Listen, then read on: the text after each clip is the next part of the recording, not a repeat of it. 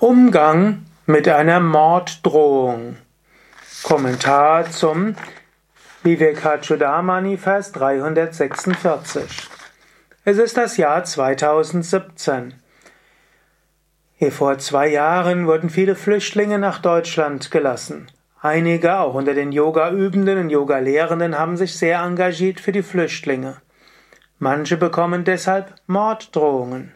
Manche bekommen auch Morddrohungen, nur weil sie vegan sind, über Facebook oder über das Internet, über äh, E-Mails, WhatsApp-Messages und vieles andere. Wie gehst du damit um? Was könntest du machen?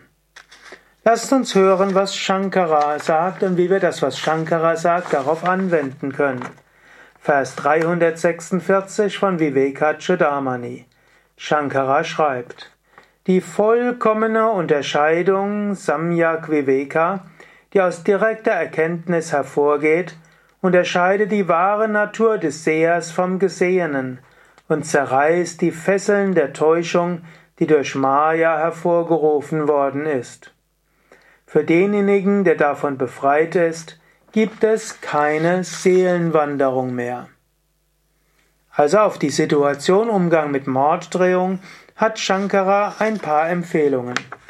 Zunächst einmal sagt er, zerreiße die Fesseln der Täuschung, die durch Maya hervorgerufen wird. Angenommen, jemand macht dir eine Morddrohung, das heißt ja noch lange nicht, dass er sie umsetzt. Es ist das Jahr 2017 und in den sozialen Netzwerken wie Facebook und anderen ist es geradezu zur Mode geworden, Menschen irgendwo zu bedrohen. Glücklicherweise sind die tatsächlichen Verbrechen gar nicht so hoch. Deshalb, du musst das nicht übermäßig hoch bewerten, es ist irgendwo eine Täuschung. Und die zweite Sache, die er auch sagt, unterscheide deine wahre Natur von dem anderen. Also Samyak Viveka. Samyak heißt die richtige Unterscheidung Viveka. Und die Unterscheidung ist zum Beispiel die Unterscheidung zwischen Drish und Drishya, zwischen dem Seher und dem Gesehenen. Dein Körper ist das Gesehene, du bist nicht der Körper. Selbst wenn dem Körper etwas passiert, ist es nicht so tragisch. Ich hatte einen Yogameister namens Same Vishnudevananda. Er hat öfters sein Leben aufs Spiel gesetzt für andere. Er ist mit einem Flugzeug, Ultraleichtflugzeug von Westberlin nach Ostberlin geflogen, 1983, zur Zeit der Mauer. Wir hatten alle angenommen, das Wahrscheinlichste ist, dass er abgeschossen wird und stirbt. Vom, von einem intellektuellen Standpunkt aus. Oder er ist von Israel nach Ägypten geflogen, 1972, glaube ich, war das, also zwischen dem Sechstagekrieg und dem Yom Kippur-Krieg.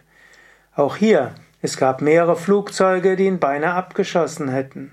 Same Vishnu hatte gerne gesagt, andere sind bereit, im Krieg zu sterben, ich bin bereit, für den Frieden zu sterben. Ob dieser Körper stirbt oder nicht, das spielt keine Rolle. Jeder Körper wird irgendwann sterben.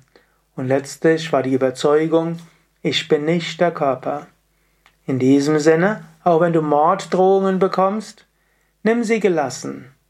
Zum einen kann es einfach Maya sein und mindestens in Deutschland, mindestens im Jahr 2017, werden sie selten genug umgesetzt. Die Wahrscheinlichkeit ist immer noch größer, dass du in einem Verkehrsunfall stirbst, als dass dein jemand seinen, seine Morddrohung wahren macht. Und das Beste ist natürlich auch, du bist das unsterbliche Selbst. Selbst wenn es wieder Schwierigkeiten gibt, wie es in anderen Teilen der Welt ja auch gibt, wo Menschen ihres Lebens nicht sicher sein können. Und es kann ja auch passieren, dass du getötet wirst, auch in einem Autounfall. Wisse, du bist nicht der Körper. Gehe ruhig und gleichmäßig damit um und bewahre Gemütsruhe, was auch immer geschieht.